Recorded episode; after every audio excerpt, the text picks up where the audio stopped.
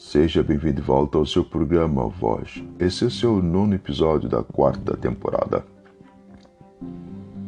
Para se que só nesse inteirinho está entrando em contato com esse novo bloco uh, podcast, estamos abordando dentro da temática dos dois domínios e entrando no núcleo direcional da sabedoria em que é necessário compreender que existe uma verídica e genuína sabedoria.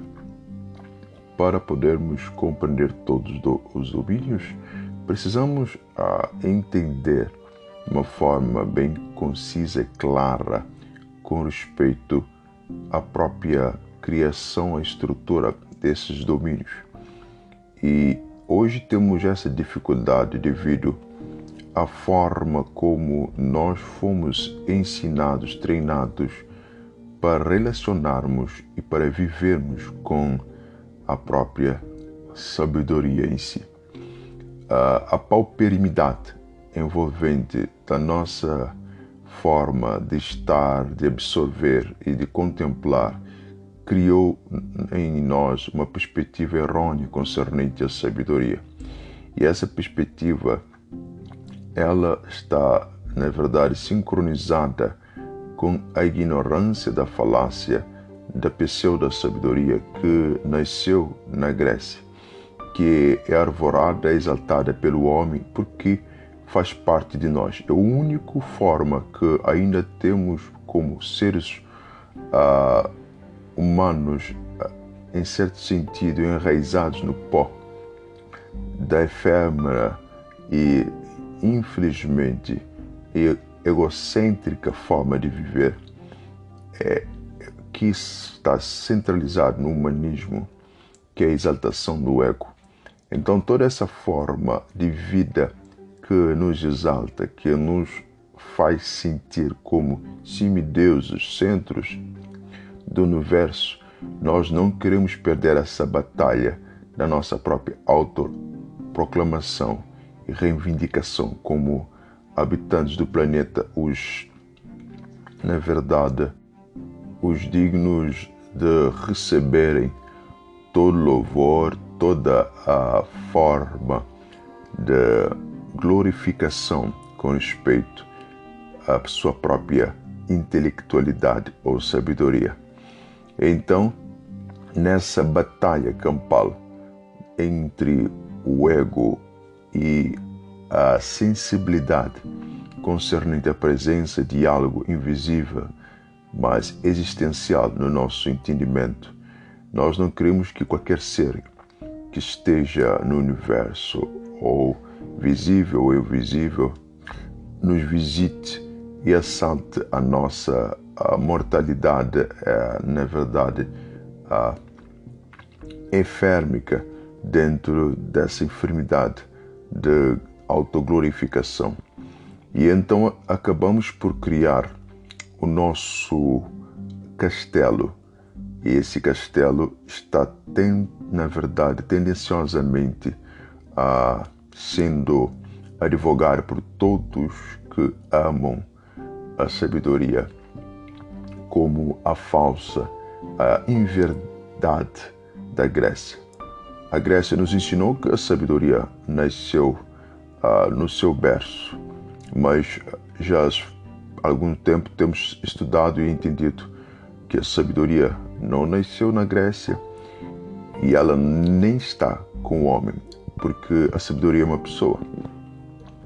E essa sabedoria que é um ser, que não é um pensamento, que não é uma regra, não é um conjunto de aptidões ou, na verdade, desenvolvimentos laboratoriais da mente humana criados artificialmente por homens que dedicaram suas vidas a elaborar palavras, a construir enraizamentos desses mesmos conteúdos para trazer uma arte de exploração psicológica e de, na verdade, auto a incrustação, a implementação das suas ideias na mente dos seus próximos, para que esses venham uh, em certo sentido, aceitar que eles são sábios.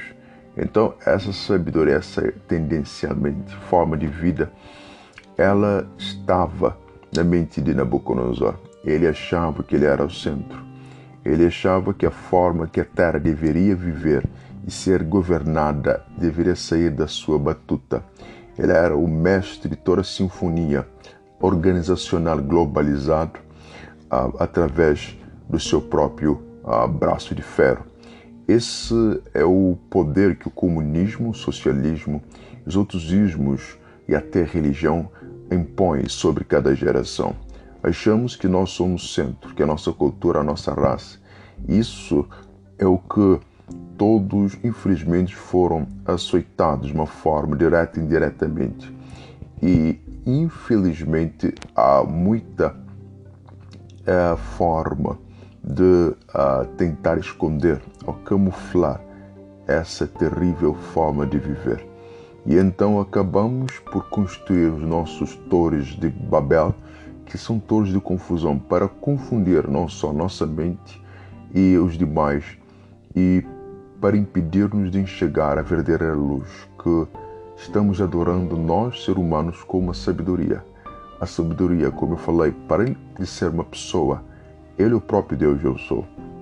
Enquanto o homem não relacionar com esse ser, enquanto não entendermos que nós não conhecemos a verdade, que há um Espírito de verdade, só Ele pode nos guiar em toda a verdade, que a nossa a fragilidade ela está tão patente diante de nós em toda a geração da governança humana, mas por causa do nosso orgulho, tendencialmente criamos sempre formas para não permitir que nós mesmos contemplemos a nossa vacuidade, a nossa insanidade. Foi por causa disso que o Eu Sou levou, a, na verdade, Nabucodonosor aos sete anos de pura realidade sobre a sua própria existencialidade. Ele era um insano e ele precisava de entender isso e através, na verdade, de, daquele problema terrível de a loucura, ele acabou por confessar isso no Daniel capítulo 4. Mas, infelizmente, muitos ainda carregam essa a forma de viver. Saulo carregou esse baluarte da insanidade e muitos hoje estão fazendo a mesma coisa Precisamos chegar diante daquele que é sabedoria, mas entender que não é através da religião, não é através do nosso esforço. Há um caminho que já foi estabelecido porque ele é sabedoria, ele é arquiteto, ele já, na verdade, traçou todos os ditames, todos os quadrantes que é necessário para encontrar com ele. Todo o protocolo já foi elaborado. O caminho é uma pessoa, é a sua pessoa através do seu filho. Ele é o caminho, a verdade e a vida que venhamos encontrar com Ele, mas com uma sabedoria, para, na verdade, abandonarmos o pensamento sindrômico uh, da loucura, da insanidade, de exaltação do homem, como a serpente eh, envenenou os nossos pais no princípio da nossa história. Esse veneno ainda ah, está correndo no nosso ser. Achamos que somos e não somos, porque existe só um que é o que ele é, e ninguém pode ser o que ele é, porque ele é eterno e nós somos passageiros.